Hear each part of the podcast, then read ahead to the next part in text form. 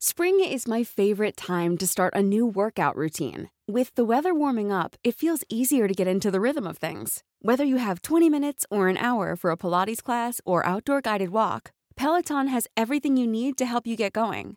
Get a head start on summer with Peloton at onepeloton.com. Espero de todo corazón que les esté yendo bien, que tengan salud. Y el tema económico es complicado, pero de verdad tengo clientes, amigos, conocidos que les está yendo espectacular. No solamente bien, espectacular. ¿Por qué? Porque invirtieron en un modelo de negocio digital. Por ejemplo, en un e-commerce, por ejemplo, en un curso online. Ahora es el momento para pensar en innovar, en cambiar, en reestructurar. ¿Vale? Pónganse en contacto conmigo y hablamos al respecto. Yo los dejo con Uriel.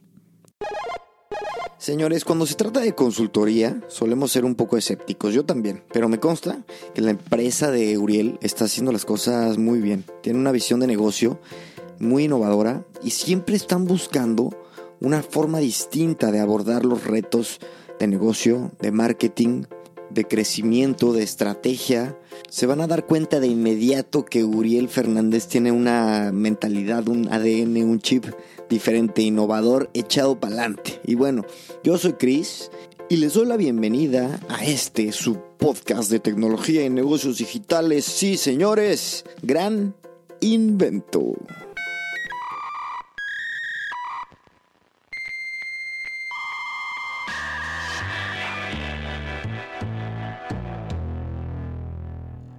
Uriel Fernández Lignian, ¿cómo está, señor?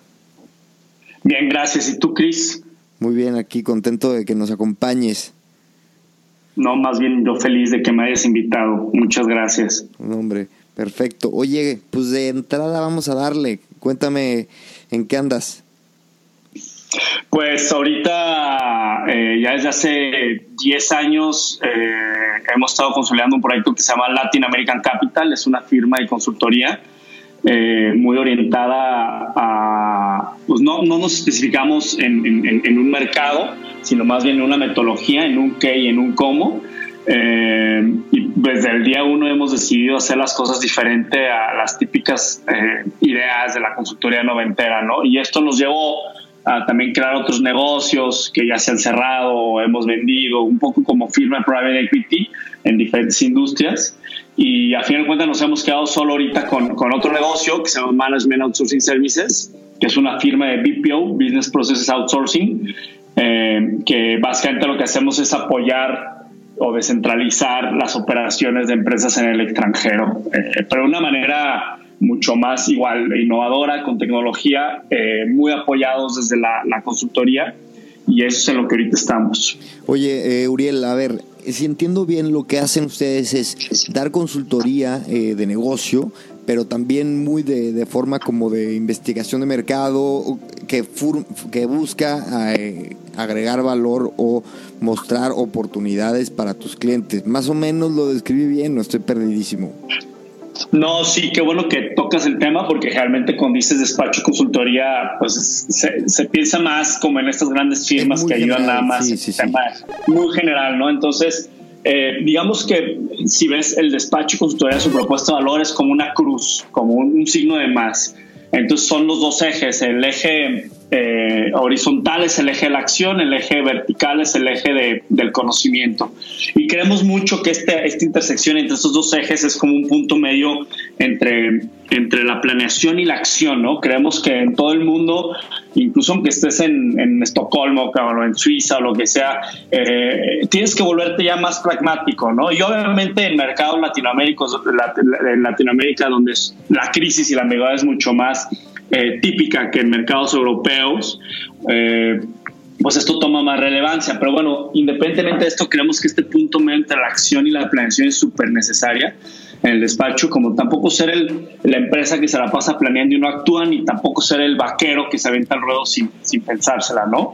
Y, y, algo que hemos hecho desde el día uno es realmente eh, tener esto bien presente, tener bien presente la innovación continua y el solamente ofrecer eh, soluciones al cliente que le generen valor, ¿no? Es decir, lo que no, bien podemos hacer un trabajo muy bueno, pero si no, eso, eso no se convierte en acciones en toma de decisiones para el cliente, a fin de cuentas le estamos vendiendo, pues nada, aire.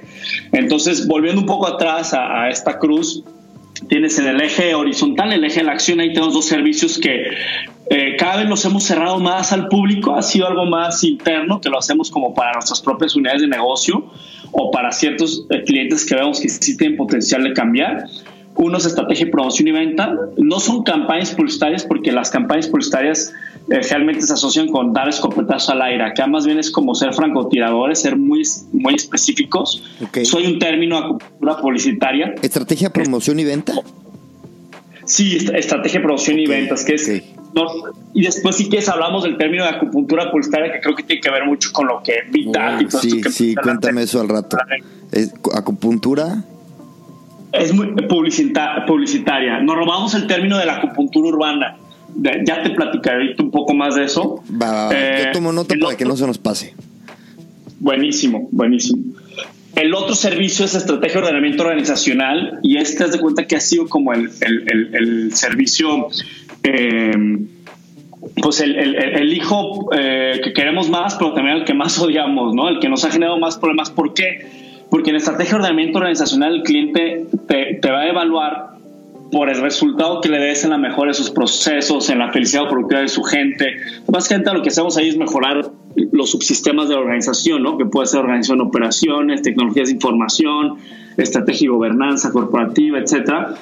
Y pero es muy difícil porque a veces tienes clientes que es, yo siempre doy este ejemplo que es como alguien que dice, oye, quiero correr un maratón. Y le preguntas, ¿has ya corrido un maratón? No, ni una vez. Bueno, debemos empezar de cero, ¿no? Y entonces lo primero es tal vez ni correr un kilómetro, despertarnos temprano, dar una vuelta a la manzana, ir cambiando hábitos, después ir eh, corriendo. Pero quien tiene que correr el maratón eres tú, no yo, ¿no? Entonces, eh, esto ha generado que pues muchos clientes, digamos, es que no estoy viendo un cambio de tu lado y no me gusta cobrar por cobrar. Esto es el eje, tío, de la acción, que no me quisiera meter mucho ahí porque lo hemos tenido todavía como cada vez más cerrado por lo mismo, en que queremos evaluar muy bien cuando tenemos un cliente en estos servicios que realmente va a ser la parte que le corresponde. Y el otro eje que estamos empujando muy fuerte desde hace dos años es el eje de la planeación, digamos, donde tenemos dos servicios. Y este sería el eje, el, vertical, ¿no? Dentro de la, la, cruz o el signo de más que le estaba mencionando. Eh, tenemos uno que es diagnóstico organizacional, que básicamente es conocer todo eh, sobre tu empresa, ¿no? Todos los subsistemas. Nosotros dividimos las empresas como en seis subsistemas. Organización de operaciones serían como los huesos. Imagínate un cuerpo humano, ¿no? Serían como los huesos. Tecnología e información será como el, sistema nervioso. Eh, finanzas corporativas será como el sistema respiratorio. En fin, tenemos una serie de subsistemas que hay que entenderlos como, como todos entrelazados y que no se encuentran en un lugar en específico, ¿no? El sistema nervioso no es el cerebro, es el cerebro conectado con una serie de de conexiones en todo el, eh, cuerpo. Entonces hay, hay, que entender esto y, y, ahí hacemos un diagnóstico que es como si llevaras tu coche al taller, lo, le conectan una máquina y te va saliendo todo, ¿no? Obviamente es más complejo que eso, porque pues las empresas no son máquinas, es más difícil eh, ir recopilando sobre todo los datos cualitativos, ¿no?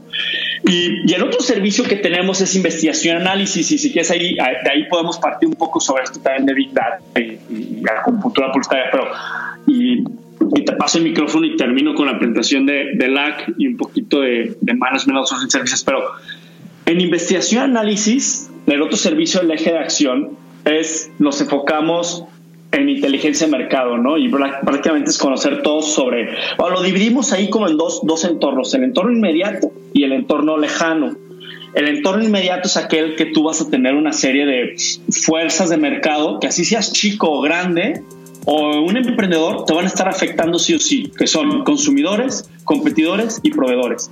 Y luego tenemos otra batería de, servicios que son más orientados al entorno lejano, que este sí está más enfocado a cámaras, gobiernos o empresas grandes, porque son, son eh, eh, pues, pues conceptos del entorno que realmente van a afectar más a los grandes, es decir, temas macroeconómicos, sectorial industrial, investigaciones especiales, etcétera, ¿no? Entonces, si tú eres un despacho de consultoría y te hacen un, análisis eh, de la industria, la verdad es que no te sirve nada que te digan que la industria, por ejemplo, en España o en México, eh, de la consultoría vale 10 mil millones de dólares. ¿Y qué? así ya no funciona el mundo, ¿no?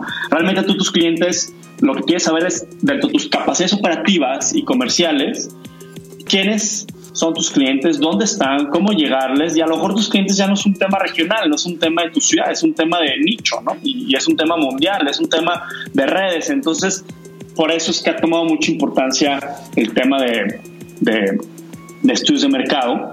Y, para terminar ahí en estudios de mercado, yo hemos trabajado desde con emprendedores que dicen, oye, quiero sacar un mate o muñecas. Eh, muñecas para niños ya mucho más tradicionales, hasta grandes empresas como eh, eh, Uber o, investigaciones mucho más complejas de, para Hewlett Foundation, una de las fundaciones de Hewlett Packard, hemos hecho estudios medioambientales o hemos trabajado con el gobierno para temas de deuda pública. Entonces, como digo, eh, nuestra cartera de clientes es muy amplia y nos hemos enfocado más en un, en un qué y en un cómo más que en un quién.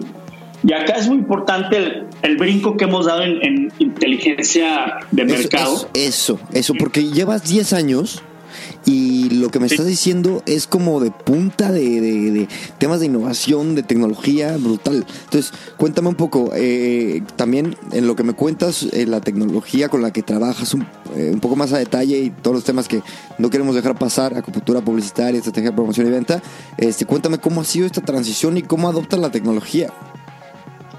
Pues mira, todo inicia, quedamos el despacho viendo a los grandes, eh, y dijimos que queremos ser como ellos. Y al año, freno de mano. Dijimos, no, no, no, su modelo de negocio está mal, muy orientado a, solamente generar valor para ellos. Y generar valor para el cliente no está peleado con generar eh, valor para, para, la firma, ¿no? Eh, son, son, son, son lentos, son burocráticos, la innovación cuesta trabajo. Entonces dijimos, vamos a reestructurar esto. Y desde el día uno siempre estamos diciendo, contrataríamos nosotros estos servicios, realmente nos generaría valor si lo contratamos. Es bien importante y es una pregunta que pues muchos despachos de, servicios profesionales no se hacen. Y, es, es, sencillísima la idea, pero y, es crucial y sin embargo no la aplican, ¿no? Entonces, a partir de esto, dijimos, sí, claro, contrataríamos esto, pero debemos de, seguir mejorando e implementar las nuevas tecnologías. Entonces, tú tienes, eh, y agarremos, no, no, el ejemplo de cómo hemos innovado en cada uno de los servicios, sino que me quiero centrar más en la inteligencia de mercado. Tú tienes las herramientas más tradicionales, ¿no? que son el focus group, entrevistas a profundidad, encuestas, etcétera, ya sean digitales o, presenciales, siguen siendo muy tradicionales. Y no están mal. Mucha gente últimamente es como misión, visión, valores. Lo satanizaron como si fuera algo de los 90 porque lo echaron a perder las empresas y los despachos. Ponían la visión, visión y, valores en un gafet o en los migitorios para que los colaboradores se lo aprendieran, cuando ese era un error, debías de vivirlo, no debías de ni tenerlo eh, escrito en ningún lugar, era algo de vivirlo. Entonces lo mismo con las herramientas tradicionales, no son malas, ahí están, hay que seguir implementándolas, pero no hay que dejar de lado dos cosas. Entonces, si tú ves que en el centro estarían como las, las herramientas tradicionales para la investigación de, mercado, eh, pero si tú te vas a la izquierda y a la derecha, es donde hemos innovado. A la izquierda vemos todo el tema psicológico y antropológico. Nos dimos cuenta que a final de cuenta, eh, a, final de cuenta todo gira alrededor del ser humano, sus decisiones internas su cableado, ¿no? De cómo está cableado su, cabeza y las ciudades. O sea, nosotros, la gran mayoría de los, de, los, consumidores nos encontramos en las ciudades y cada vez esto va a ser algo más real. Y las ciudades por sí, pues tienen una, una definición, eh, pues, hay una física, es decir, hay, hay, hay, calles, hay viaductos, hay cosas que, que, dividen el consumo y determinan el consumo eh, por barrios, zonas, etcétera, ¿no? Entonces, eh, teniendo esto en mente, nos fuimos mucho a, crear metodologías por la antropología y psicología y por el Big Data y por todo el tema de eh, digital. Empiezo por antropología y psicología. Lo importante aquí empezó todo con la pregunta de si tú vas a un supermercado y estás enfrente del anaquel que tiene mayonesas, va a haber a lo mejor 20 tipos de mayonesas diferentes. Y a lo mejor me estoy yendo bajo. ¿eh?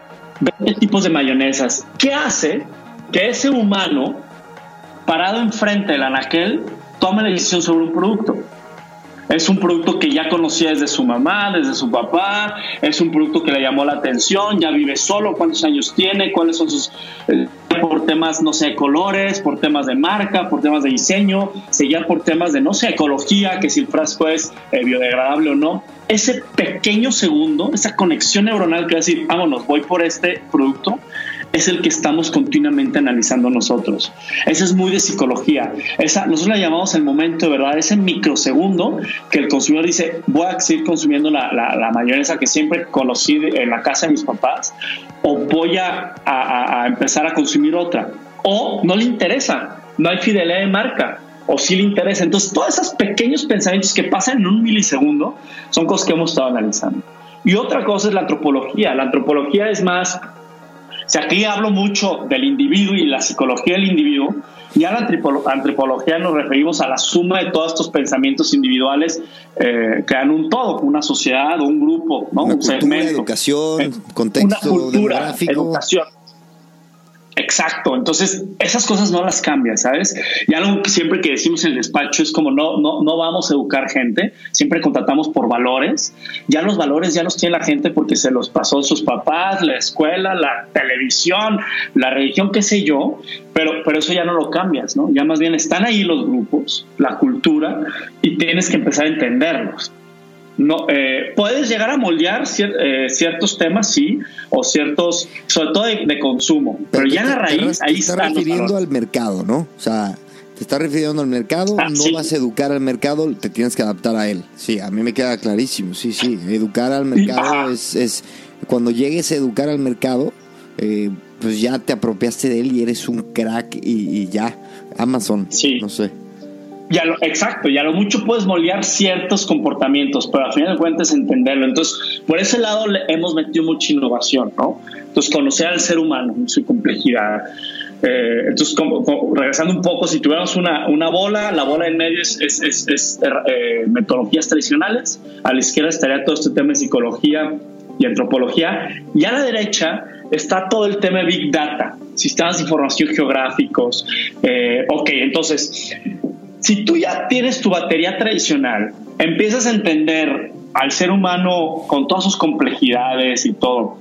Ahora lo que queda es, eh, pues obviamente sumarte a la ola del Big Data, pero no ciegamente, porque luego escuchas Big Data, Big Data, Big Data y todo el mundo quiere Big Data para todo. Es como, como la euforia de las apps salieron las apps y todo el mundo quería una app. Y si yo vendía servicios profesionales, quería sacar una app para que el cliente pudiera ver eh, el avance de su proyecto. Y no, no es cierto. Después nos dimos cuenta que el consumidor promedio no quiere tantas apps en su celular y empieza a borrarlas, ¿no? Y no tienes por qué tener una app de todo.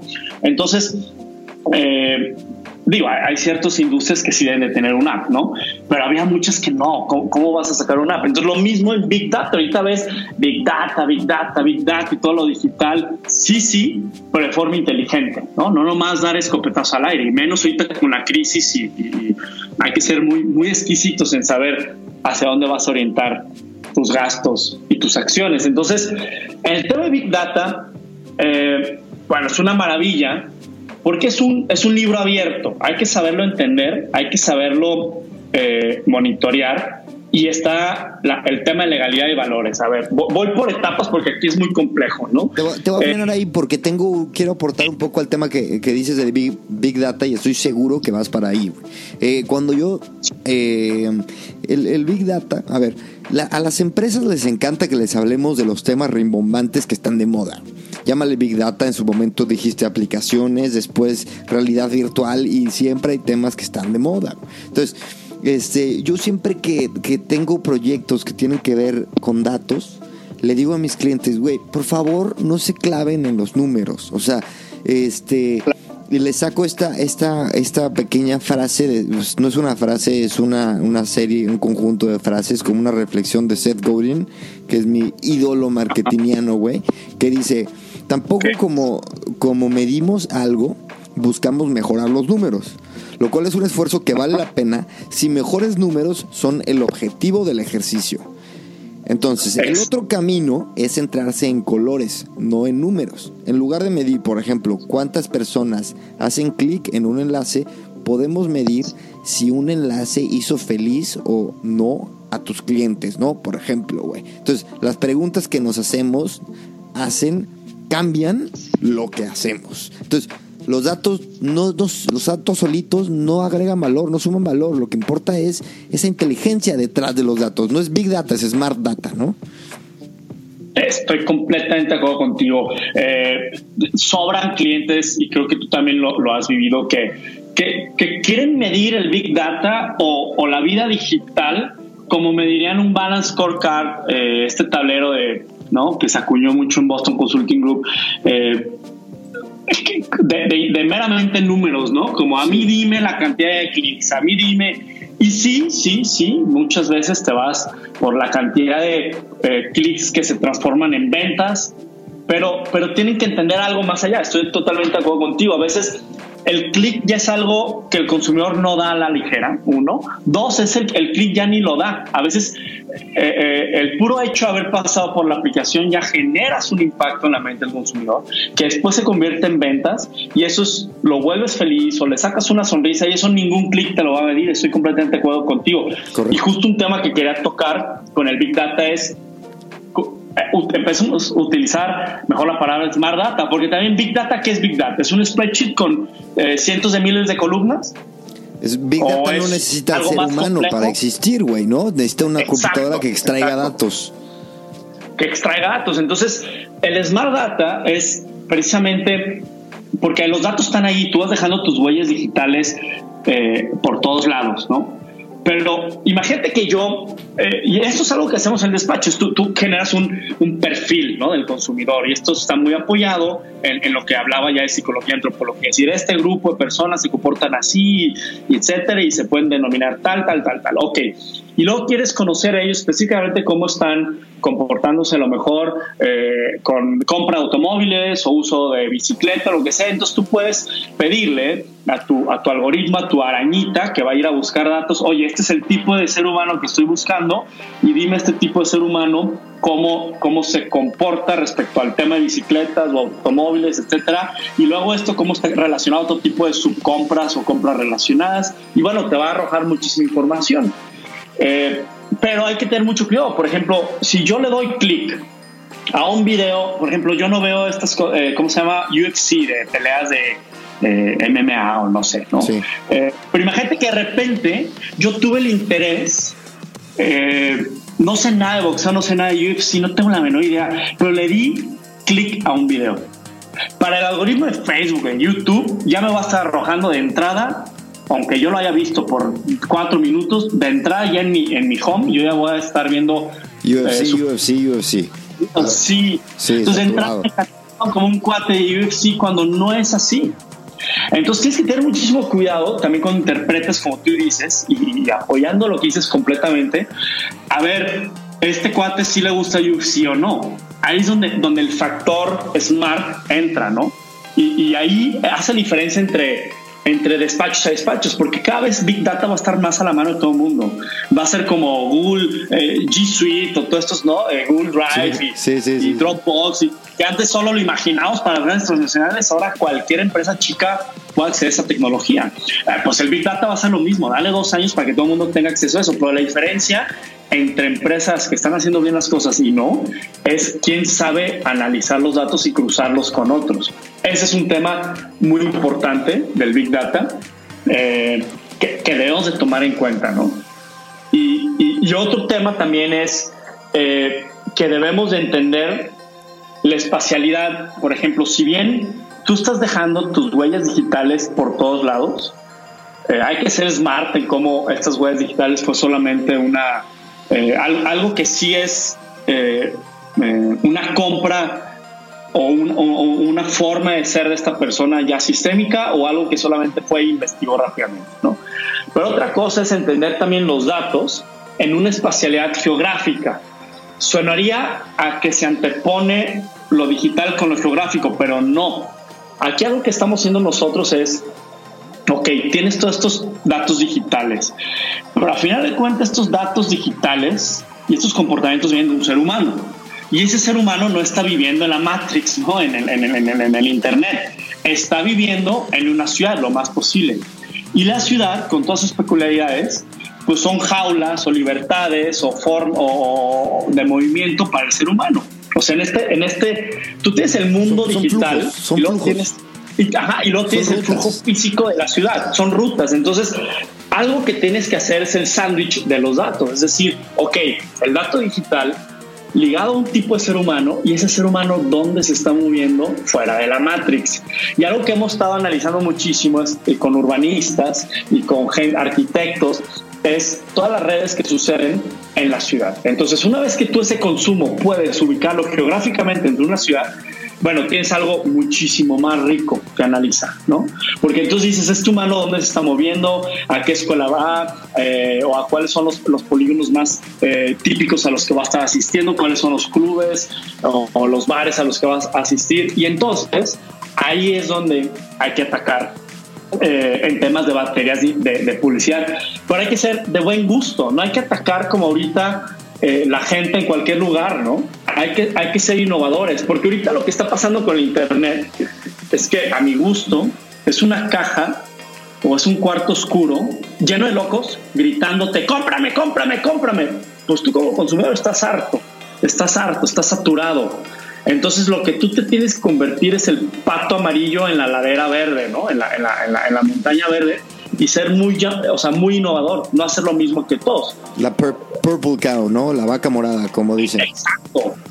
Veamos ahorita un poco con el coronavirus, ¿no? Eh, muchas empresas están, están retirando, o sea, está muy bien que ahorita te, eh, eh, controles tus gastos, tus costos, pero, por ejemplo, hay ciertos costos que hay que ser inteligentes. No, no dejes de pagarle a tu fiscalista, porque a lo mejor tú dices, me voy a ahorrar 500 euros en fiscalista al mes, pero a lo mejor esas decisiones van a repercutir en el, en el mediano plazo. Ahorita van a tener sentido en 500 dólares ahorrados al mes, pero en un largo plazo te pueden llegar a afectar.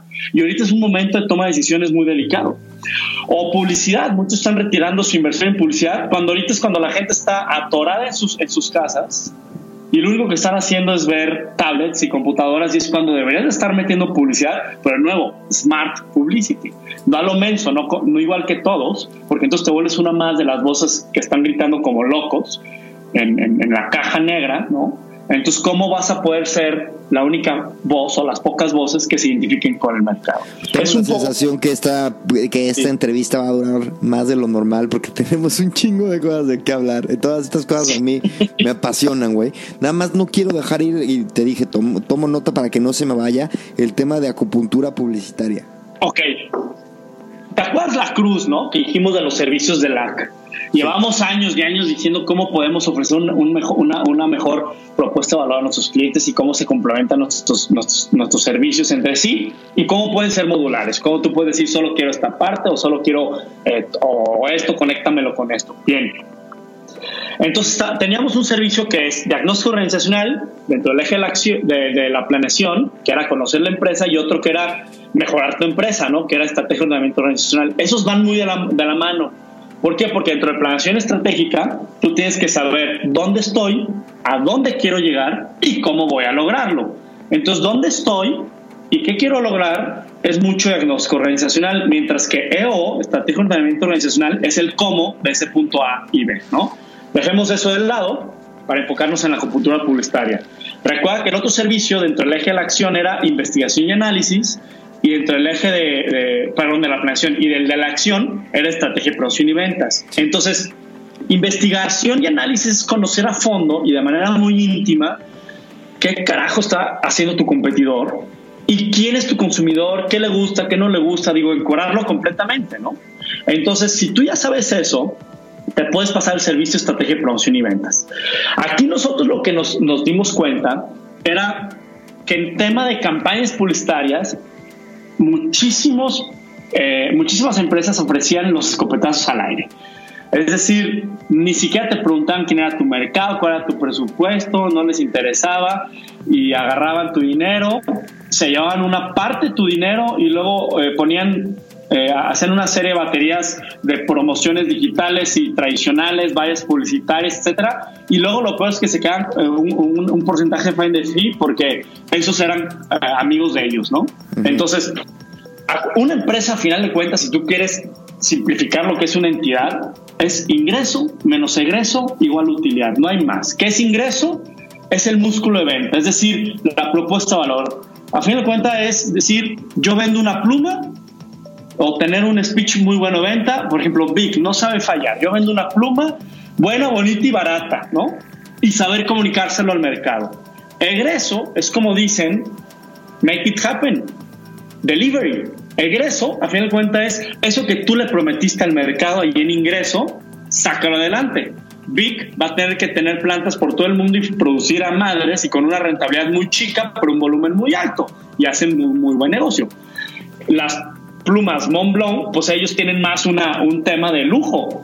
Van a decir, ah, esta, esta pluma lujo, estatus, te estoy vendiendo más que una simple pluma, bla, bla, bla, bla, bla. Lo saben comunicar a sus nichos y en egreso lo que están sabiendo hacer es, pues, pues bueno, no van a producir tantas, pero va a ser una, una producción muy específica, gente que sabe perfectamente lo que está buscando, ¿no? Para nosotros utilidad no es una fuerza, es la resultante que tan bueno eres manejando ingreso y egreso. Dicho esto, ok, eh, okay. Sí, eh, eh, es una forma, siempre tratamos en el despacho como de simplificar lo que todo el mundo traza, los consultores tratan como de, es un poco como, como en finanzas, ¿no? Se sacan todos estos términos y siglas como para que ellos hagan ver los expertos y a ti te hagan ver como el menso y tú confíes en ellos. No, si tú desnudas las cosas a su, a su naturaleza, que no te miedo desnudarlo con el cliente. Si realmente tú entiendes que tú vas a generar un valor y él tiene otra parte de la historia, puedes generar grandes cosas, ¿no? Y eso es parte de la moral que hemos venido trabajando. Pero bueno, perdón, esa frase está, era, el, eh, repíteme esta frase que decías, eh, la relación entre el ingreso y el egreso. Sí, eh, que, que, para nosotros, a final de cuentas, una entidad se simplifica en ingreso menos egreso igual utilidad. Y hay dos fuerzas. Ingreso es no, no, no, tener una no, valor. pero, o sea, al final terminaste con eh, como el valor de tu entidad es este, la relación que tienes entre ingreso y egreso, ¿no? Algo así dijiste, güey. Ah, claro, sí. Todo está grabado y lo, lo... Está grabado, ya no sé.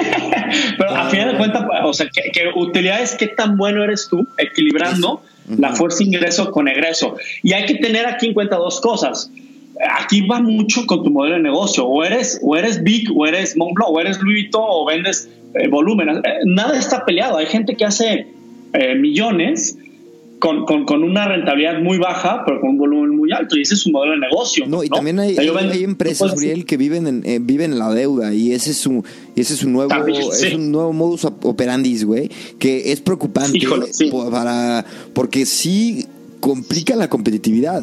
Es, es, otro tema que ya podemos tocar este más a fondo, pero es otra naturaleza de empresas, ¿no? Pero bueno, te dejo, sigue, sí. Estoy de acuerdo. Sí, porque ni hemos tocado el, el, el, el mentado tema de computadora publicitaria, ¿no? Pero sí, el de deuda estaría increíble hablarlo otro día porque, híjole, lo veo con muchísimos clientes americanos, sí. cómo la deuda se vuelve la espina dorsal de, de, su negocio y a mí me da miedo. Lo empiezo a ver mucho en Europa. no lo veo tanto en México se da la burbuja, entonces tú estás pendiendo un hilo y obviamente ante cualquier crisis, bueno, pues efecto dominó, pero sí, ese da tema de hablar, yo creo, para, para otra conversación, incluso el tema de, eh, de la pandemia ni lo hemos podido tocar, pero regresando con puntura publicitaria, va, cuando tú tienes, conoces de forma íntima tu mercado, te puedes decir estrategia de producción y ventas, y estrategia de producción y ventas es no dar escopetazos al aire, es volverte un francotirador, es decir, que cada acción que generes tenga una repercusión en tu aumento de venta. Ser muy específico, ser muy estratégico, dejar de dar escopetazos al aire, al aire. Ni Coca-Cola ya lo está haciendo. Entonces, ¿por qué un emprendedor que cada centavo lo tiene que hacer valer va a dar escopetazos al aire, ¿no? Entonces, aquí es donde nosotros eh, agarramos un término que nos gustó mucho, de, porque el chiste es que, tampoco te centres en tu industria. ¿Qué está haciendo mi industria, mi industria, mi industria? ¿Qué están haciendo otras industrias? Nos gusta mucho la urbanización, la psicología, la ecología. Entonces nos fuimos a este tema de la acupuntura urbana, empezamos a entenderlo por otros proyectos en los que nos metimos, eh, con Hewlett Foundation y con, otros organismos. Y, vimos estos ejemplos de, Colombia que tenían eh, altos, no digo que estén ya del otro lado, eh, han sufrido mucho y, y, y siguen trabajando, pero fue un cambio radical que tú eh, narcotráfico, veías violencia. Entonces lo que ellos pensaron en Colombia fue, ok, en vez de llevar solamente policías, macanazos y, a las zonas pobres de la, de, la ciudad, empecemos a llevarles parques, deportes y oportunidades de negocio. Entonces, esta idea, esta idea que ahorita suena tan, tan obvia, fue algo que acuñaron ahí, que ahorita se está propagando, bueno, ya lleva años propagándose por, por, por, todo el mundo. Y no sé exactamente si se acuñó solo ahí, ¿eh? tampoco quiero que alguien, un experto urbanismo, me, me, me mente a la madre, pero en mi, en mi, desde mi perspectiva aquí en México, pues en Latinoamérica es el caso más sonado, ¿no? Entonces, la idea se centra en que no solamente lleves macanazos, no quiere decir que no va a dejar de haber presencia policial, pero, pero empieza a hacer estos como eh, genera estas oportunidades. Cuando tú ves, por ejemplo, el libro de Freakonomics, se me olvidó el, autor, desgraciadamente, pero, pero él, eh, eh, bueno, es un, es un economista genio que tiene temas muy controversiales. Quiero, no, espera, si no ahorita lo investigo, es, eh, el Steven Levy, sí. Es un roster este cuate. A mí se me hace un, un, fregón, pero a mi punto de vista tiene temas muy controversiales del aborto, de prostitución, etcétera. Pero uno de sus temas no tan controversiales, pero muy interesantes, es que él decía, bueno, en Chicago hubo también una ola de, de, de drogas y de violencia muy alta y entonces se fue a los barrios más duros a preguntarle a estos cuates que vendían las drogas en las esquinas, ¿por qué estás ahí? Eh, ¿Qué te llevó a eso? Etcétera. Y al final de cuentas, porque decía, no es posible, tú tienes una jornada laboral horrible, a veces de 20 horas está en una esquina vendiendo drogas, donde te puede dar, el, no sé, el el, el, el, bando contrario puede llegar en cualquier momento a acribillarte. Ah, no sé, un fumador de crack se puede, te puede, puede estar eh, muy loco y te puede eh, encajar un cuchillo y, y, son horas y estás en el frío. Oye, te va mejor trabajando en McDonald's, te, pagan más y además tendrías eh, un seguro dental, ¿no? La, la, respuesta a todos estos cuates fue, sí, pero McDonald's no estaba contratando en mi barrio. Los únicos que estaban contratando eran el narcotráfico. Entonces volvemos de Chicago a, Colombia y eso es muy interesante. La computadora publicitaria es eh, urbana era llevar oportunidades de deporte a estas zonas de alta marginación, eh, transporte público, conectar al, rico con el pobre, ¿no? Para generar estas oportunidades de negocio, para, para eh, la movilidad de las personas, del consumo, de las oportunidades laborales. Y ellos lo entendieron muy bien y empezaron a apostarle a esto. Y un ejemplo que doy mucho es, tú podrías tener una biblioteca de, no sé, 100 millones de pesos o euros o lo que quieras en tu zona más importante de la ciudad o la más carismática o la que donde tienes los rascacielos, pero no te sirve mucho. Porque realmente en esas, en esas en, esos, en esas zonas de la ciudad vas a satisfacer necesidades más burdas, consumir, eh, vas a, eh, o sea, no vas a ir a, una biblioteca a leer, se va a ver muy bonita, la biblioteca te puedes contratar uno de los mejores arquitectos y lo que quieras, pero el impacto que vas a tener en tu ciudad no es muy alto. Y no digo que no creamos, eh, que no estemos creando bibliotecas, ni tampoco que estoy en contra de edificios, me encantan. Pero lo que voy es para este tema de sociedad, de tejido social, te serviría mejor utilizar estos 100 millones de pesos o euros o hasta menos y armar centros barriales en las zonas de menor eh, variedad económica de la ciudad donde, donde tú tuvieras mayor impacto económico, eh, menor impacto económico. Y estos centros barriales, que ya se están haciendo muchísimos, yo veo por ejemplo en México, en muchas ciudades, donde tú puedas eh, poner ahí miles de vacantes, de muchísimas industrias acorde a los perfiles, donde tú puedas dar ahí cursos de, de, talleres de, de, oficios o hasta de emprendedurismo, donde hasta tengas eh, guarderías y talleres, eh, guarderías, porque tú ves que la gran mayoría del problema a veces en México es el papá no está porque está trabajando o, o, es alcohólico y los abandonó, y la mamá tiene dos turnos de trabajo, entonces el niño de cinco, o bueno, el niño de ocho cuida al niño de cinco, imagínate eso es, es, un, es, es, terrible. Entonces, a veces en esos lugares lo que más serviría es una guardería. Va, vimos que entonces este tema de acupuntura urbana, para dejarlo de lado porque no estamos hablando urbano, pero es, es, interesantísimo, tiene un mayor impacto cómo sacas a la gente de la pobreza, etcétera. Sí. Y, y, es dejar de escopetazos y se vuelve muy específico. Dijimos, nos encanta esto y hay que volverlo para la publicidad. Y ahí agarramos un término que es acupuntura urbana y acuñamos el término acupuntura publicitaria. Entonces, acupuntura publicitaria básicamente es dejar de dar escopetazos y, volverte muy específico como en, por ejemplo, no uses espectaculares. Número uno, dan belleza en la ciudad.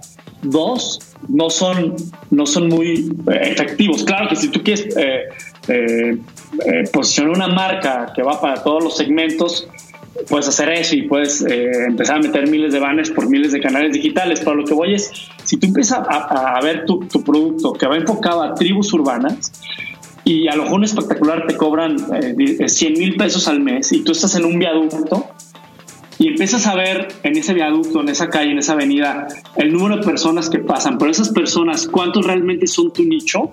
A lo mejor te quedas con un 10%. Y la métrica que te están mucho menos, porque si tú dices, la métrica que te van a vender los de los espectaculares es, no, por aquí pasan 100 mil viajes de personas, muy bien, pero si yo me siento ahí contigo con un, six de cerveza, digo, nos va a dar cáncer de pulmón después, pero empezamos a analizar realmente son nuestro mercado, ponle un 10% siendo generosos, pero luego yo pensaría, ¿cuántos de ellos realmente vieron el espectacular? Bájale un 50%, vamos en, en 5%. Y de ese 5%, ¿cuántos fueron y realmente consumieron tu producto? ¿Realmente con cuántos tuviste un engagement? No, pues menos del 1%. Entonces, eso es ser pragmático, eso es acupuntura pura, decir, por el 1%, si a ti te están cobrando 100 mil, de entrada 99 mil van a la basura. Mejor solo invierte mil o invierte 100 mil a puras estrategias mucho más enfocadas.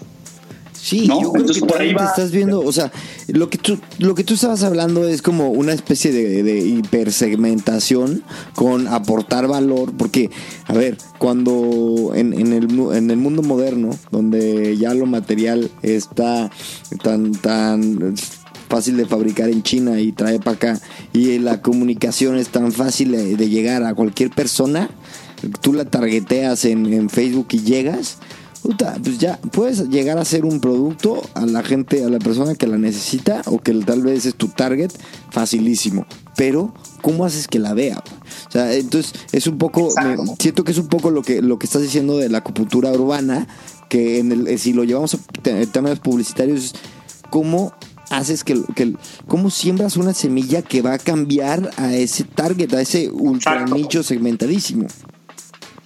Eh, así es, es decir, tienes que, porque como tú dijiste, volvemos a lo mismo, eh, ya todo el mundo tiene a la mano esto, pero quienes están haciendo la diferencia, o sea, tienen a la mano el Big Data en unos años, tiene a la mano miles de canales de publicidad y, y, empiezan a meterle, yo veo, eh, no sé, eh, desarrolladoras inmobiliarias y todas le ponen un nombre igualito a sus desarrollos inmobiliarios y todos hacen lo mismito y ni siquiera te acuerdas del nombre, o sea, van y le meten 10 mil euros a Instagram, eh, 20 mil euros a Villa Magna, todos son algo de Magno y luego todos son nueva.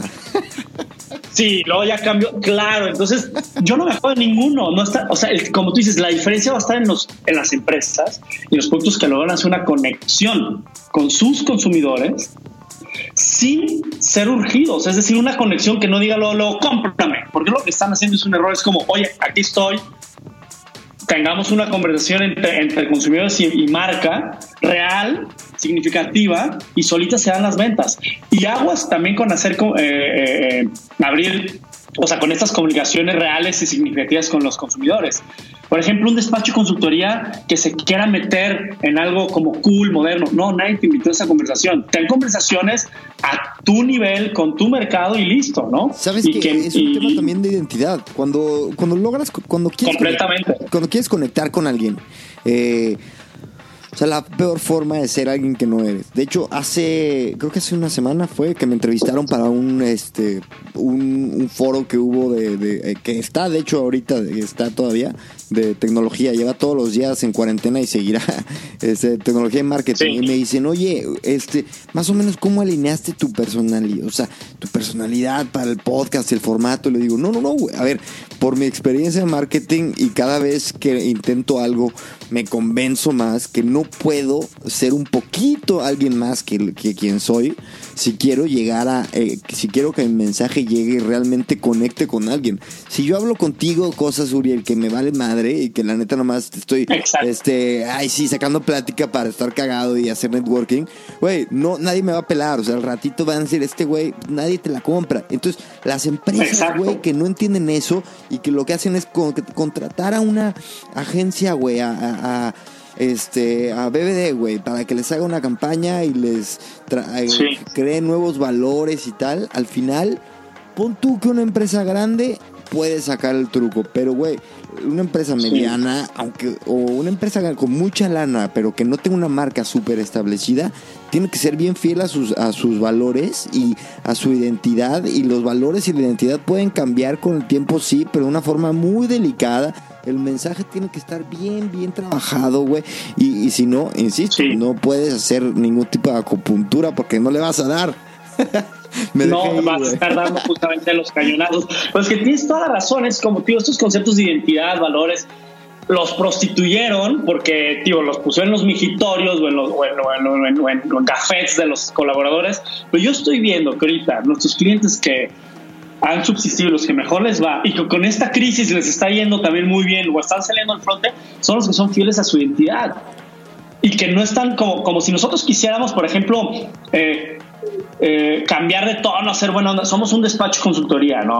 O sea, podemos, podemos bajar, eliminar, ser fieles a eliminar todos estos eh, conceptos complejos y siglas, eso sí, pero ya ser como como cool, no, no somos cool, no tenemos un trabajo para Instagram, en Instagram no seríamos nada es interesante, es que voy a poner un manual, una gráfica, eso no llama la atención, pero en otros lados estamos siendo fieles a lo que, a decir, hablemos de negocios y hablemos de si soy tu mejor opción y, estoy de acuerdo contigo, otros que sí son más restaurantes y pueden ir a nichos muchísimo más interesantes y jóvenes y milenios, etcétera, están teniendo una plática fregoncísima y, y honesta con ellos, no están poniendo cómprame, el cómprame ya viene implícito, por tanto tiene una, una identidad muy fregona que está conectado con consumidores y es lo que está haciendo que ellos salgan a flote con otros restaurantes. Es como cuando ves, por ejemplo, antes del coronavirus, eh, desgraciadamente llega el coronavirus y mata todo este cambio que estábamos viendo, esta transformación de los derechos de las mujeres, ¿no? Eh, y dije, en la madre, ¿no? El coronavirus por sí no solo, no solo nos va a dar en la madre, también eh, pausó una conversación que teníamos que tener como sociedad, más que una conversación, un cambio, ¿no? Entonces, ve estas grandes transnacionales que se sumaban a todo este movimiento de Me Too y de los derechos que están pidiendo las mujeres, etcétera, a todas estas marchas que están eh, entonces tú veías como HCBC contigo, ¿no? En, color púrpura. Y veías que ponían en, su, en su home, en su www.hcbc.com, una, una imagen, eh, que sacabas de un, database de imágenes gratuitas, ni siquiera pagaron por ella, de dos mujeres en la oficina con los brazos levantadas, nadie es tan feliz en su puta oficina, ¿no? Como para levantar brazos. Entonces dices, no mames, esto es, esto es completamente irreal, no estás conectando. Este, tocaste el tema ya del coronavirus, perdón, güey, pero este, ahorita se, desnudó exactamente qué empresa trae un... Eh, está en el, en el nada más se sume al barco de la conversación y qué empresa tiene la capacidad de reacción en temas de comunicación y en temas de negocio para adaptar ad hoc a sus, a sus valores, güey. Y ahí, puff, la diferencia está siendo brutal, güey está haciendo, es lo mismo. O sea, HS, todo el mundo le dijo bullshit. No entres esta conversación si no es honesta. Lo mismo con el coronavirus. Estás viendo gente que está aprovechando eh, en grandes marcas la pandemia para como sumarse, pero los que no están siendo honestos son no se lo está creyendo el consumidor. El consumidor ya es más educado. No estamos en la época de Henry Ford que era eh, escoge el color que quieras mientras sea negro o negro, ¿no? Ahora el consumidor es educado, tiene a la mano miles de competidores y medios. ¿Con quién se va a ir? Con el que realmente genera una conexión. Entonces, totalmente acuerdo contigo. Con este tema de coronavirus vemos miles de empresas que realmente se están sumando y le está yendo bien porque es un diálogo honesto a sus valores, a su identidad, con sus nichos. Y otros que, de nuevo, el ejemplo HSBC, eh, están poniendo en pro del coronavirus eh, tu pago de tarjeta de es una gran tienda departamental tampoco quiero decir nombres pero vamos a, dejarte cinco días extras de, la fecha de corte. Bárbaro cinco días extras no es nada no te estás ahogando en deudas no puedes salir de tu casa, no puedes ser productivo y estos desgraciados dicen te voy a dar cinco días más. Y todavía lo utilizan como una, como una herramienta de marketing de que, güey, no mames, ve qué buen pedo soy. Claro, que bueno, sí, soy, soy, exacto. Entonces, con mayor razón ahorita. con tu sufrimiento. Sí, soy empático con tu sufrimiento, te doy cinco días, ¿no? Entonces, con mayor razón ahorita este tema de identidad, claro, es, muy, es más importante que nunca. Porque más gente va a estar gritando en la, en la, en la, en la, caja de locos negra, entonces tú tienes que ser esa voz y más de allá calidad. De, identidad, eh, en temas de estrategia, a ver, te voy a hacer una, pregunta que va a estar complicada de, de, de, de, contestar así nada más, pero en temas de estrategia, si tuvieras un manual, ¿cómo, cómo sería el manual para ponerte trucha con esta, con esta crisis del coronavirus? O sea, ¿qué, ¿cuál sería el primer paso? Mira, y esto viene desde uno, mi, punto personal, o sea, mi opinión ¿no? Eh, personal, y dos, mucho el despacho estamos analizando miles de métricas. Eh, por ejemplo, tienes que entender, eh, es una pregunta muy complicada y estamos analizando, a, veces quisiéramos tener ya los indicadores oficiales del gobierno, pero sabemos que esos son burocráticos y esos llegan con meses de tardanza o a veces años por los censos lo que tienes que saber, y ahí el Big Data tiene muchísima relevancia, es cuáles son los pulsos económicos. Estamos nosotros desde, hace semanas estamos analizando, por ejemplo, 2.050 empresas y en tiempo real estamos viendo qué empresas asociadas a qué industrias están teniendo despidos o contrataciones. Eso dice qué industrias están ganando y cuáles están perdiendo. O a veces hay industrias que están perdiendo, pero marcas que están ganando porque, uno, están haciendo las cosas bien. Y ahorita respondo a tu pregunta. Dos, eh, fraudes. Si tú vas en un incremento de fraudes, entonces se avecina una, una crisis. Eh, tres, robos, ¿no? Robos de, la propiedad, robos de, eh, con violencia o sin violencia. Es otro indicador que puedes obtener en tiempo real. Eh, ciertas búsquedas en, Internet, hasta tráfico de porno, y no digo porque la gente esté metida en su casa, ciertas búsquedas de pornografía. Todo eso te puede dar indicadores más reales de la psique humana, de cómo para no esperarte el indicador de, la crisis, ¿no? Porque se viene, nosotros estamos viendo unos indicadores que. Exacto, y que ni en 2008 se veían. Y no quiero decir ni en la Segunda Guerra Mundial, o sea, ciertos sectores están en cero, ni los modelos matemáticos te permiten llegar a cero porque no existía la posibilidad. Entonces, dicho esto, no hay un manual, hay mucha incertidumbre. Está ahorita el coronavirus, que es, una, es un gran reto que tenemos como humanidad, un reto de, de, humanidad, es decir, de salubridad, de muertes, pero luego se viene el reto de economía. Y, y no nos acordemos que más atrás viene el reto de calentamiento global, ¿no? O sea, son tres tiburones cada vez más chicos, mediano y grande, ¿no? Entonces, no hay una respuesta para tu pregunta, para lo que yo haría es lo siguiente. Eh, sí me pondría a, reestructurar mis costos. O sea, creo que ahorita es un, o sea, eh, permite para limpieza de casa. Y cuando digo limpieza de casa, por favor no crean que es despidos. Limpieza de casa es decir, qué fregaderas no me sirven. A veces desde cuántos usuarios tengo en G Suite que me cobran 10 dólares al mes, 5 dólares al mes, hace la diferencia. Puedes bajar hasta 500 dólares en tu facturación. ahorita es cuando tú tienes que empezar a decir qué es esencial. Hay una pregunta muy buena de un, de un libro eh, eh, que se llama Rework, eh, de, unos cuartos fregoncísimos, que yo, yo diría leanlo, ese, es otro libro como esencial de leerlo. Eh, es Jason Fried y David, eh, bueno, David Hinson, son founders de Basecamp. Estos cuates, hasta la pregunta esencial, si yo quitaría esto de mi empresa, ¿se cae o no? ¿Es parte del modelo de negocio? ¿Es parte de lo esencial? ¿Cómo si no, quítalo. Rework, o sea, retrabajo. R-E es muy bueno, te lo echas en una sentada, pero tiene temas muy pragmatismo. Entonces yo sería muy pragmático. Yo voy muy por el lean, o sea, ser muy light, porque ser light te permite actuar rápido, no ser burocrático, no ser grande, ¿sabes? Ser una máquina. Yo decir lo mismo, lo mismo. A ver, es que yo, yo quería llegar un poco aquí, me, encanta que llegamos a un poco la misma conclusión. Te voy a decir lo que yo te iba a decir, cuál hubiera sido, cuál sería mi estrategia como empresa y que también he tenido que tomar como, como, como persona y como proyectos. Empresa, sí, te voy a decir lo, primero que me pasó cuando me puse, cuando me ponen acá, a, nos encierran este, me di cuenta que llevaba dos meses a dieta, güey. Y ahorita estar más, estar, me cuestioné, güey, ¿me, sirve de algo estar a dieta? O sea, ponerme más sano, güey, en temas de mi peso o no. Entonces, entonces te, te a cuestionar. Lo que acabas de decir tú de rework, pues es, yo, yo un poco lo, luego, por ejemplo, la ropa la ropa que tengo me sirve de algo o ya no me sirve de nada o me sigue sirviendo. O sea, ¿cuál es? Entonces, eh, por ejemplo, mi corte de pelo, mucha gente se está rapando y me lo suben a Instagram. Bueno, entonces tenías el corte de pelo, ese corte de pelo, ¿por qué? Entonces luego te vas quitando y vas desmenuzando. Igual se oye muy tonto mi ejemplo, pero te quedas con lo esencial. No, no, pero yo estaba pensando que es un poco esta tendencia de pensamiento, el minimalismo, que es como tener las cosas que realmente te dan valor, güey, te suman y nada más, como un poco minimalismo empresarial. Y te juro que me acabo de sacar de la manga ese término, pero a ver, lo de rework es eso. Me lo voy a robar. no, no, no, es para todos, güey. Hay que compartir. Minimalismo empresarial. ¿Qué no te sirve, güey? Estoy de acuerdo. Si no te sirve, eso es. Tíralo tíralo. Eh, es que, y como tú dijiste, no son ejemplos mensos. Eh, hablamos de empresas, pero va para la familia, para la familia que está en cuarentena, va para la persona, el individuo que está en cuarentena. Entonces, minimalismo empresarial, minimalismo familiar y minimalismo individual.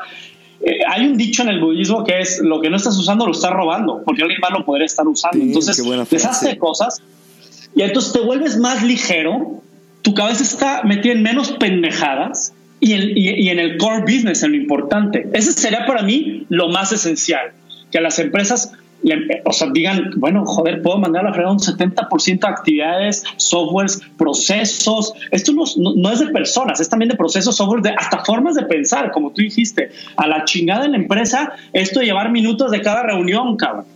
O sea, si yo dejo de hacer minutas y soy grupo Inditex, la gente va a dejar, o sea, me va a afectar en algo a que Uriel o Chris vayan y compren una camisa de fast fashion. No, nos vale madre a ti y a mí las pinches minutos que esté llevando eh, eh, ¿no? Eh, Amancio Ortega y, su grupo de ejecutivos. a lo que voy es o hacerlas más chicas. Entonces, este minimalismo tiene que ir en todos los niveles, desde, lo tangible y lo intangible. Y sabes qué, güey. Y, una vez que tú puedas limpiar la casa, ahí entra la puta innovación. Porque ¿cómo vas a meter innovación si estás lleno de tiliches y de pendejadas, cabrón? ¿Sabes? Totalmente, güey. O vas a meter innovación en pendejadas, como tú dijiste, le vas a meter innovación, tener la casa llena de pendejadas y le estás metiendo innovación y creatividad a la minuta. Y hay que sistematizarla y que cuando yo le pica send se le envíe a todas los, eh, eh, las personas de la compañía y, a los de mercadotecnia se les ponga en negrita los, los verbos mercadológicos y a nadie le importa, esa es innovación pendeja. Entonces cuando tú te quedas libre de las cosas realmente importantes, a esas le tienes que meter innovación, a las otras mátalas. Ese sería mi consejo como desde ahí, pues. Oye, ¿y sabes qué pasa con las consultoras? Y creo que tú haces muy bien por lo que conozco de su trabajo, güey. No, tú y tu equipo. Eh, a veces lo que hace la consultoría es simplemente ponerle nombres al, al, al, caos, güey. Y cuando le pones nombres o etiquetas al caos, lo que le haces es le das orden. Y al final te das cuenta de qué es esencial o qué genera valor y qué no. O sea, por ejemplo, yo cuando, te, cuando estoy eh, trabajando con, con algún cliente un proceso de venta, les digo, yo, yo siempre trato de meterlos en un, encasillar cada acción o cada, cada acción, ya sea de, publicitaria o cada acción del cliente, cada clic o que llámale lo que, lo que sea que sea la métrica, lo trato de encasillar en, en, en una, en un, en un funnel, en el funnel de conversión, güey, famosísimo funnel. Entonces, te das cuenta de, de, qué acciones, por ejemplo, están sumando valor y qué acciones no. Y tú lo que me contabas al principio de tu empresa de consultoría que decías, es que suena muy fácil y suena muy sencillo. Pues, güey, es que ese es el punto de las empresas este, eh, de consultoría, el hacer todo, eh, darle etiquetas para ver dónde cabe y entonces mejorar procesos y identificar e identificar oportunidades, güey. Claro, claro. Y no completamente. Y, hay un tema, por ejemplo, yo también a veces doy el ejemplo como muchos clientes eh, dicen, eh, me duele la cabeza y muchos consultores dirían, si te duele la cabeza, toma paracetamol y te voy a crear la solución paracetamol o aspirina para que te quite el dolor de cabeza. Pero a, lo mejor te está doliendo la jodida cabeza porque estás apretando la mandíbula como animal, cabrón, ¿no? ¿Y por qué estás apretando la mandíbula? Porque estás tenso, joder. ¿Y por qué estás tenso? Sí, entonces ya, pues si hay algo que puedas tratar, no, pues porque está el jodido coronavirus y está, y a lo mejor voy a tener que hacer despidos o me voy a despedir. Bueno, pues también a veces la solución es decir, sí, la situación está de la chingada, no puedes hacer mucho y no esperes de ti gran cosa, relájate, ah, cabrón, y eso ya solito va a ser un efecto dominó. O a veces, no, pues estoy tenso porque esto, ah, pues vamos a manejar tu, tu forma como, como maneja las tensiones y percibes el mundo y su puta madre y bla, bla, bla. Y no era paracetamol. Entonces, eso es llegar a, como dijiste, me encantó tu término, el minimalismo empresarial, el minimalismo personal o minimalismo familiar. Volvemos a lo mismo, que es como saber enfocarlo, ¿no? Oye, tengo eh, yo lo mismo, es como... Esto, esto todo, todo este, este tema del coronavirus, yo creo que Güey, tú, tú dijiste algo al, al, inicio que era el punto medio entre la planeación y la acción. Y la acción, sí. Se me quedó, se me quedó este, muy grabado porque, güey, es lo que hacemos, ¿no? En la vida. Planeamos, actuamos. Y te, y te quiero decir, eh, aquí no quiero hay un hay un este hay cuatro puntos que siempre antes de yo tomar acción en mi momento de planeación hago estos cuatro puntos que seguramente tú tienes metodologías o la misma güey. GPCTs goals plans challenges and timing bajarlo bien claro güey. Ah. pero sí, pero ahorita este momento de, de coronavirus que es un freno de mano para todo el planeta nos sirve para frenar y estar calmados dándonos cuenta de qué nos sirve, qué no, qué tiramos, como dijimos, minimalismo, y luego decir, ok, a raíz de esto voy a hacer un plan y entonces voy a tomar una acción, güey, rápida, inteligente como sea, pero ya y al nuevo entorno, güey. Sí, sí completamente. No, completamente, es decir, eh, yo siempre he dicho que las empresas tienen dos grandes frentes de batalla. Uno es eh, prestar el servicio por el que te están contratando, ¿no? Imagínate que eres, no sé, vendes kebabs en la, en la, en la, en la, en la calle y, y, la gente pues, lo que quiere es que, o sea, que le entregues el kebab, ¿no? O sea, que cortes, piques, pongas la salsa y que lo tengas bien rico, cocinado y se lo entregues. Pero otro frente de batalla es crear negocio o hacer negocio, es decir, haber, haber, llegado a las 6 de la mañana, haber picado la cebolla, haber ido al mercado, comprarla, haber pagado tus permisos del municipio, de la alcaldía, haber ido por el gas, etcétera, etcétera, etcétera. Es como, es como cambiarle las llantas al tren, ¿no? Pero lo que estás diciendo es muy cierto. Esto, esta, esta crisis eh, nos da la oportunidad siempre nos quejamos como empresas que nunca tenemos tiempo para organizarnos o para estructurarnos o para mejorar. Siempre estamos llenos de proyectos y de, y de servicios y, tenemos que sacar el, el estudio de mercadotecnia y nada nos permite volver hacia adentro y, mejorar. Pues ahora mejor que nunca. Ahorita es el mejor momento. Si la economía está con freno de mano, ahorita es el mejor momento para ir a la mesa y diseño y decir, puta, pues sí o sí, tengo tiempo. la producción, las ventas han bajado ¿Me voy a quedar con los brazos cruzados a llorar? No. Voy a aprovechar mi tiempo y el silencio, como tú dijiste, el silencio. Joder, hace tiempo que no escuchaba este silencio. ¿Sabes? La oficina, todos home office, el celular no está sonando cada dos minutos. El silencio que me permite estar en una mesa y decir, vamos a mejorar de nuevo y de raíz este modelo de negocio. Güey, este es el momento para que la gente siempre, te lo juro que yo escuchaba la frase, Uriel, güey, de que las crisis son los momentos en, los que ya sabes, la gente, eh, las oportunidades, son momentos de oportunidad. Y yo decía, bueno, güey, pero, pero me va a tocar una crisis. Cuando me toque una crisis, pensaba yo, güey, eh, pues igual estoy ya con hijos y no puedo darme el lujo de hacer alguna, alguna locura. Y de repente llega esto y me doy cuenta que, güey, no tengo nada, como tú dijiste, minimalismo empresarial, pues yo no tengo nada de qué preocuparme ahorita. Puedo emprender lo que quiera porque tengo una maravilla que se llama Internet. Puedo dedicarme a entrevistar gente como tú, güey, que me encanta darme ese tiempo y, de que, y que la gente tenga ese tiempo. Estoy, estoy exprimiéndolo güey, estoy disfrutando y perdón que, que suene que alguien se vaya a ofender, pero estoy sacándole todo el provecho a esta desgracia y es lo que las empresas tienen que hacer y es lo que entiendo que tú estás haciendo con las empresas, ayudándoles a sacar provecho de esta mierda. Claro, a sacar oportunidades, a, reinventarse, exacto. Es decir, no puedes parar, como dicen, como habíamos puesto, ¿no? El, show debe de seguir, ¿no? Eh, y, y, esto va a pasar, entonces también tienes que estar preparado para los nuevos cambios. Yo espero que esta crisis nos lleve a un cambio, un razonamiento como humanos. Digo, a veces como humanos no le puesto mucho a la humanidad, veo que somos muy lentos y, en hacer cambios, ¿no? Sociales importantes y obvios, joder, ¿no? Eh, pero eh, lo ves en derechos a las mujeres, lo ves en ecología, puta, si te lo dicen en voz alta dices, claro, ¿por qué no lo hemos cambiado, no? Oye, güey, ¿y qué tipo de, qué tipo de, qué, qué nicho o qué tipo de empresa o incluso qué empresa crees que ahorita te gustaría que te hablara y te dijera, Uriel, mm, pues hay que, hay que sentarnos a hablar porque, y porque tú igual ya has identificado una oportunidad, güey, o, el nicho está evolucionando. ¿Dónde ves algo especial, güey? Mira, cualquiera es bienvenida y siempre tenemos un proceso antes para ver si somos los más adecuados para trabajar con ellos eh, o, viceversa y, entonces eh, eso es un buen filtro que te ayude a decir, oye, pues te puedo ayudar o no te puedo ayudar de forma honesta.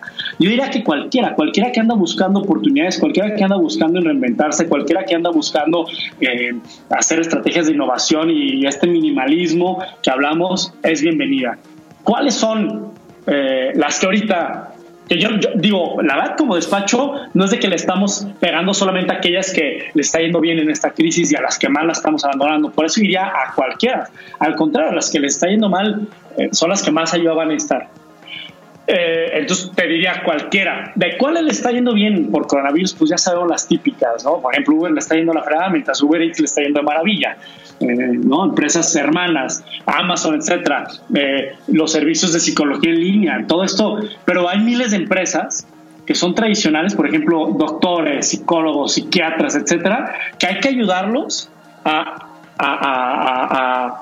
convertir su modelo de negocio en algo digital. Algo que para ti, que para mí es obvio, Hangouts, Skype, calendario, tener eh, equipos multidisciplinarios alrededor del mundo, cabrón. Puta, para nosotros eso es obvio, pero para una gran cantidad de empresas, emprendedores o profesionistas, autónomos, no lo es. A mí me sorprende cómo doctores ni siquiera saben que, que puedes usar, en vez de anotar en una agenda de papel, pueden tener un Google Docs, digo, pero un Google Calendar en línea y tú puedes generarla ahí, mostrarle a la gente la disponibilidad.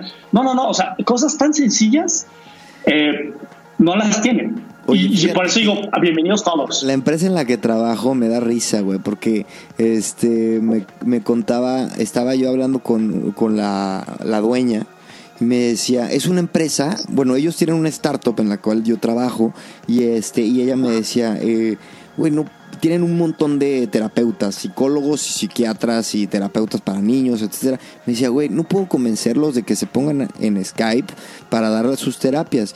Y le decía, ¿en serio? Esto te estoy hablando de esto hace un mes, o sea, cuando este rollo empezaba a tomar seriedad.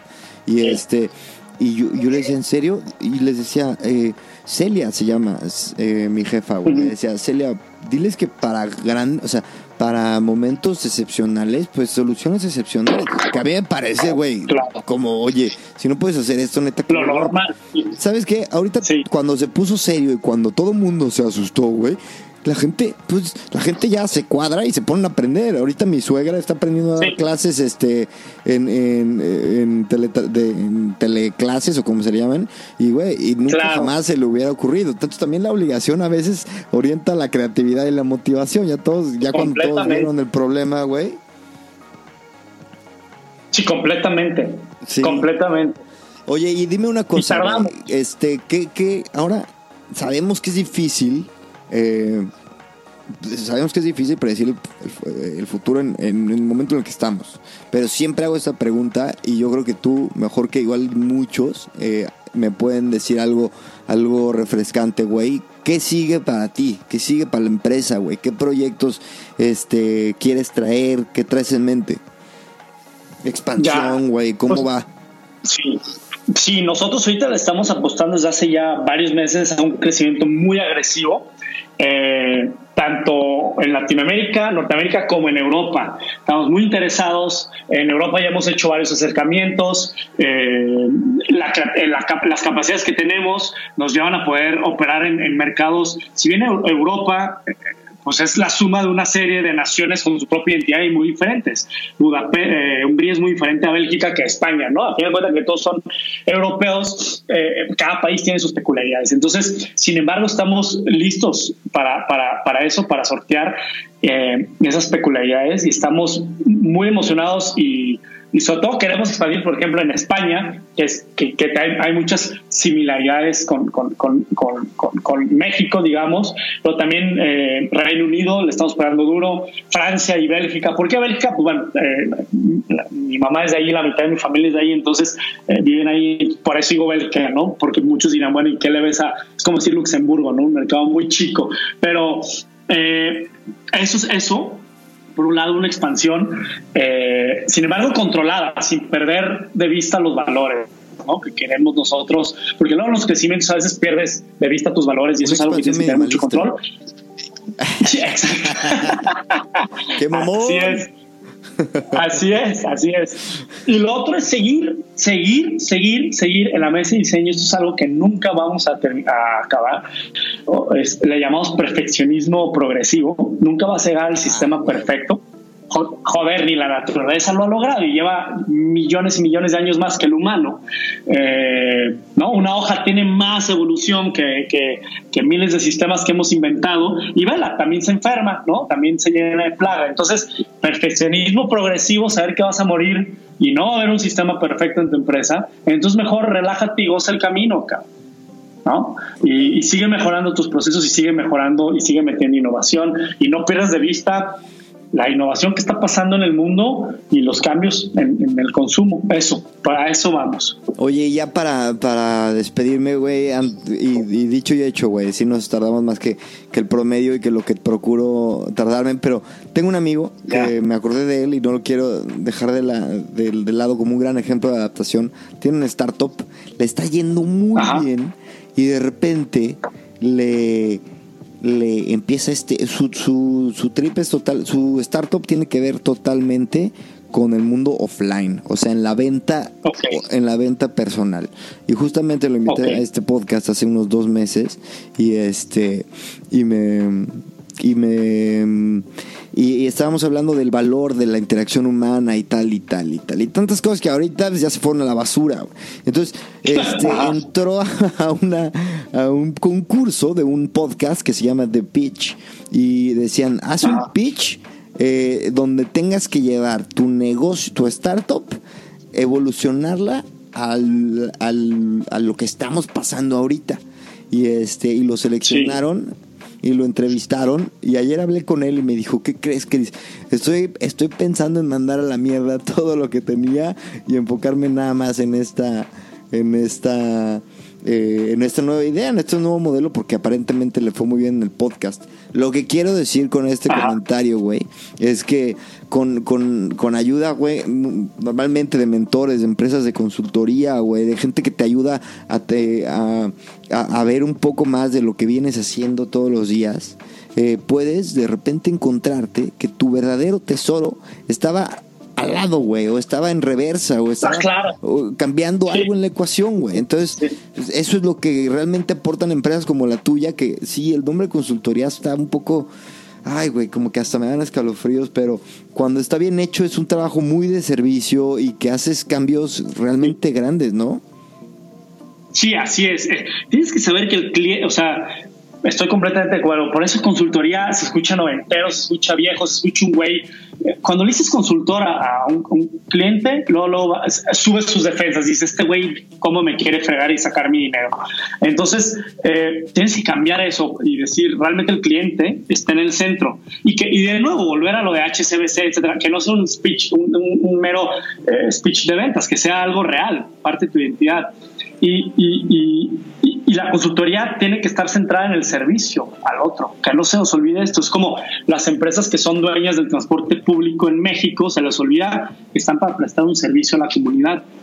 Mientras que, por ejemplo, lo ves en Europa, hay mayor control y salvaguardas por parte del gobierno y permite que la empresa sea rentable y que no se les quite del foco que están ahí para servir a la gente, ¿no? Entonces, eso es bien importante y y, completamente. Y otra cosa también, lo que decías de tu amigo es las interacciones humanas, nos guste o no, porque no estoy diciendo que es lo adecuado, ni que, pero nos guste o no, cada quien tendrá su punto de vista, pero ya están de lo físico a lo digital. Entonces, por ejemplo, tú y yo no estamos en un café en Madrid hablando en persona, pero cuando acabemos y cerremos la, la, la pantallita, nos vamos a ir con un buen sabor de boca. Tú y yo habremos hecho una buena conexión entre humanos. Ya eso está migrando también mucho de, la naturaleza humana, que la conexión ya trasciende el, panorama físico, ¿no? Entonces tenemos que entender eso y, mutar las empresas hacia que se permea la, relación hacia todos lados. A veces un pequeño post en Instagram de tu marca preferida, tres letras, te genera una conexión humana, te cagaste risa, eh, ¿no? Los memes, en pocas palabras, unas cuantas imágenes hablan de mucho, genera una conexión humana y ves que muchos están, eh, les pasa lo mismo. Entonces, es muy interesante este tema. Y dos, sí, yo no sabes cuántas pinches empresas de consultoría a nosotros casi nos pasa de decir, eh, empresa, mira, nos pasó esto, está muy interesante que es, como tú dices, a veces eh, la oportunidad de negocio está avalado. Nosotros empezamos a diseñar un software, un RP slash CRM para administrar todo nuestro negocio, ¿no? Y empezamos a venderlo, porque dijimos, puta, un chingo de gente buscaba lo mismo que nosotros estamos diseñando y no encontraba las soluciones en los RPs del mercado o CRMs porque eran súper complicadas, ¿no? Estaba Oracle, SaaS, enormes, enormes, y, ninguna pyme realmente estaba diseñando algo de pymes para pymes, ¿no?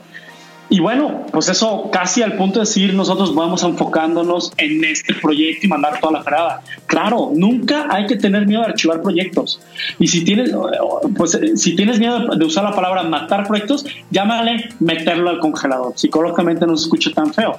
Y entonces no lo hicimos, Ahorita, al contrario, digo, ya después vino la, explosión de Internet y ya existen miles de CRMs hechos de pymes para pymes. Monday, Soho, eh, eh, Asana, Trello, eh, Project Manager. Bueno, ya, ya no podíamos competir, nos comieron. Y al contrario, dijimos, bueno, ¿qué cojones hacemos? siguiendo apostándole un RP interno. De nuevo, hicimos la pregunta. Si yo me le sigo metiendo un dineral en programadores, en mantener esto al 100, este sistema, o ya lo archivo, ni modo, le sacamos jugo mientras pudimos y migró todo a Soho.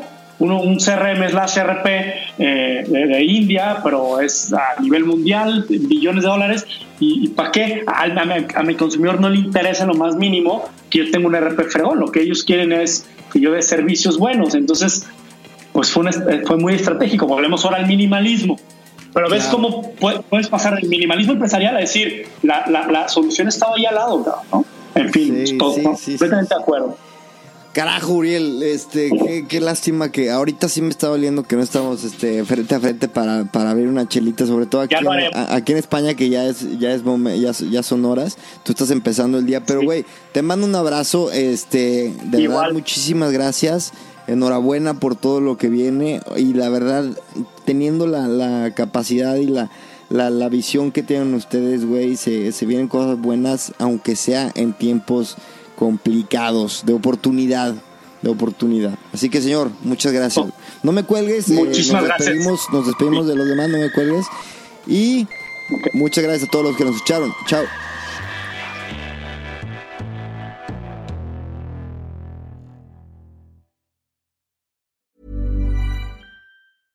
Mom deserves the best, and there's no better place to shop for Mother's Day than Whole Foods Market. They're your destination for unbeatable savings, from premium gifts to show-stopping flowers and irresistible desserts. Start by saving 33% with Prime on all body care and candles. Then get a 15-stem bunch of tulips for just $9.99 each with Prime. Round out Mom's menu with festive rosé, irresistible berry chantilly cake, and more special treats. Come celebrate Mother's Day at Whole Foods Market.